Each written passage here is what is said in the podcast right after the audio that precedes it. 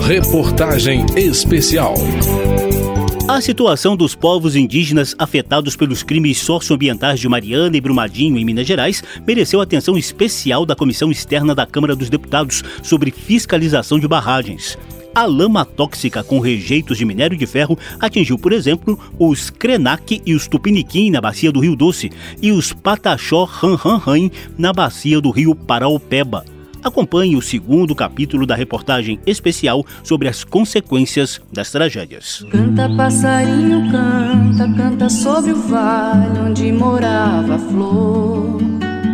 Canta passarinho, canta, canta sobre o rio que ele sepultou.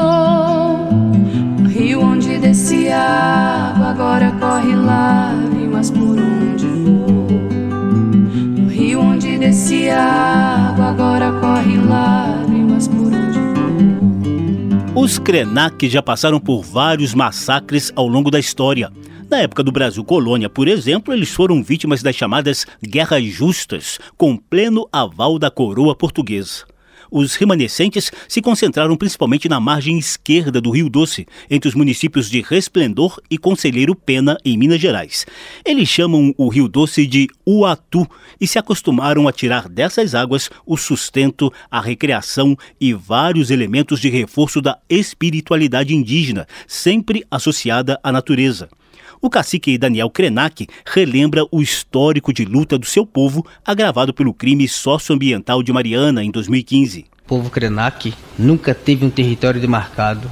Na época da ditadura militar, tiraram meu povo da minha terra e quando retornamos a gente já não tinha mais terra. Né, os grileiros já tinham se apoderado da terra. Recentemente a gente conseguimos um estudo antropológico do nosso território ancestral e a gente necessita urgentemente da nossa demarcação de terra, que é o território do Sete Salão, terra indígena tradicional Krenak. A gente já não tem o nosso rio sagrado, o Atu. As nossas crianças já não fazem os batizados como antigamente. As nossas ervas medicinais que à beira do longo do rio se acabaram. A gente precisa dar continuidade à nossa cultura, à nossa religião, em 5 de novembro de 2015, uma lama de rejeitos de minério de ferro matou 19 pessoas e inundou o leito do Rio Doce após o rompimento da barragem do Fundão, pertencente às mineradoras Samarco, Vale e BHP.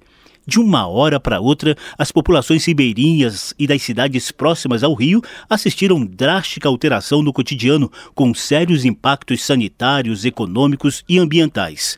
Paulo Tupiniquim vivenciou esse drama entre o seu povo no Espírito Santo e também ressalta o reflexo negativo da tragédia para a transmissão dos costumes indígenas de geração em geração temos essa relação não só de subsistência, mas também essa relação espiritual com as águas que banham o nosso território. E o componente indígena foi uma ferramenta importante, porém, que não foi respeitada pela Fundação Renova para além do impacto ambiental, para além do impacto social e espiritual da população indígena, trouxe ainda uma divisão dentro do território. Canta passarinho, canta que de Mariana foi pra Brumadinho. Canta passarinho, canta, canta pro amigo que perdeu seu passarinho, canta um canto de tristeza por cantar sozinho. Canta passarinho, canta e faz nascer um novo sol embrumadinho. Essa música se chama Um Canto para Brumadinho, de Renato Guetem e interpretação de Isamara Guetem. Lá em Brumadinho, o rompimento da barragem do Córrego do Feijão em janeiro de 2019 deixou 270 mortos em um rastro de lama tóxica ao longo do rio Paraupeba. Em 2022, enchentes provocadas por recorde de chuva espalharam a contaminação para outras áreas, aumentando o drama da população. Foi o que aconteceu em aldeias dos Pataxó Ranranran, na cidade mineira de São Joaquim de Bicas. Quem nos conta é a líder Pataxó, Cacilda Norro. Nós, as comunidades indígenas das margens do rio Paropeba, principalmente uma das nossas aldeias, que é a aldeia na que ficou totalmente destruída, nós estamos com os nossos direitos de comunidades e povos tradicionais violados, tanto a aldeia na como a aldeia Caturama, que é a qual eu faço parte esses dias, esses momentos difíceis que a gente está passando, com relocação da, da comunidade, com quebra de contrato, dinheiro que a Vale não depositou para nós, as comunidades. As comunidades indígenas pedem socorro por devido à devastação que esse minério, que essa lama contaminada deixou dentro das nossas comunidades.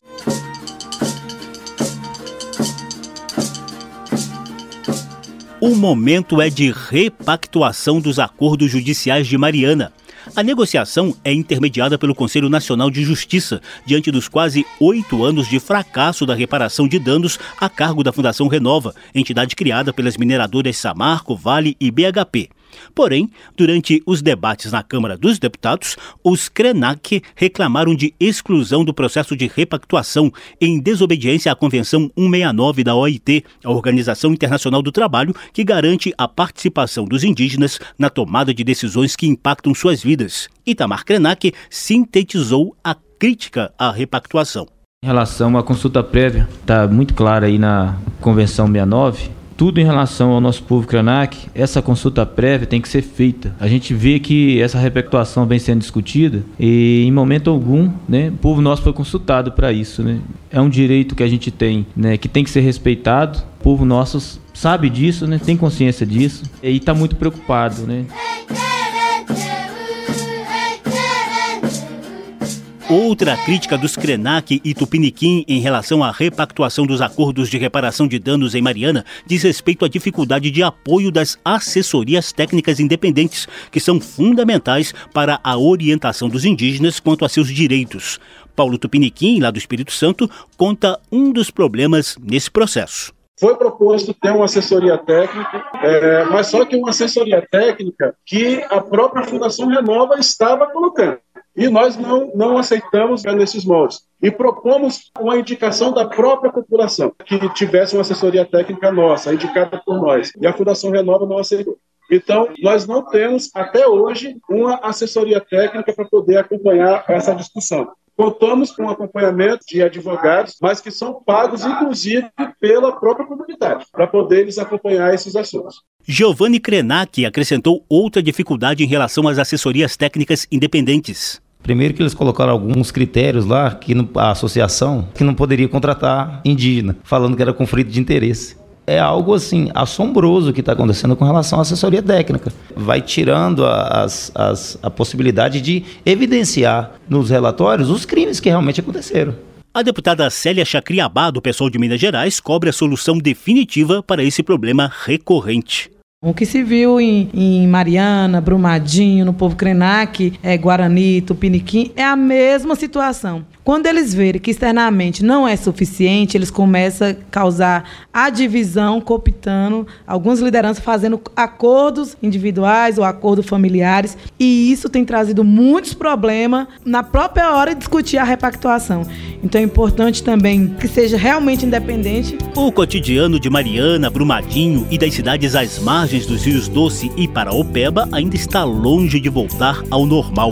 A gente vai encerrar essa reportagem especial com dramas persistentes para duas categorias, a de pescadores e a de esportistas aquáticos. Da Rádio Câmara de Brasília, José Carlos Oliveira. Reportagem especial.